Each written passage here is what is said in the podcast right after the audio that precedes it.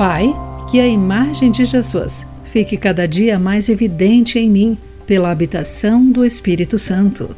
Olá, querido amigo do Pão Diário, muito bem-vindo à nossa mensagem do dia. Hoje lerei o texto de Antônio Renato Gusso com o título Um Espírito, um Fruto.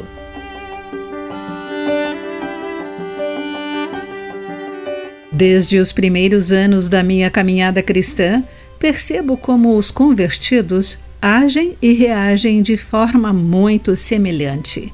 Até a aparência os revela.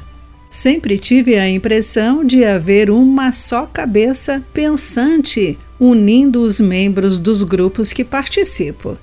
E muitas vezes questionei por que, com poucas exceções, a maioria pensa e age dentro desse padrão.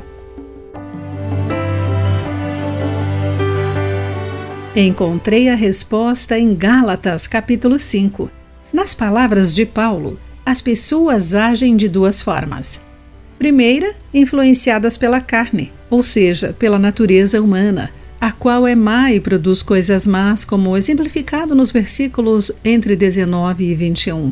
E segunda, pela orientação do Espírito, o que ele chama de o fruto do Espírito, o qual também exemplifica mas com uma lista de itens excelentes.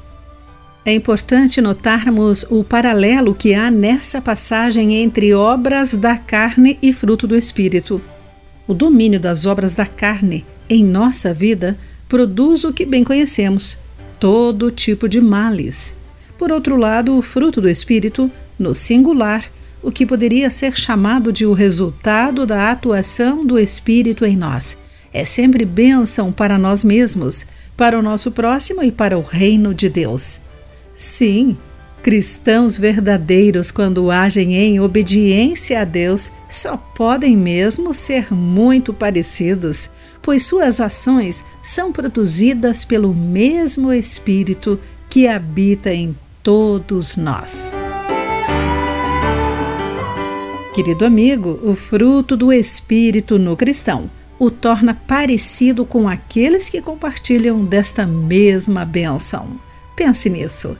Aqui foi Clarice Fogaça com a mensagem do dia.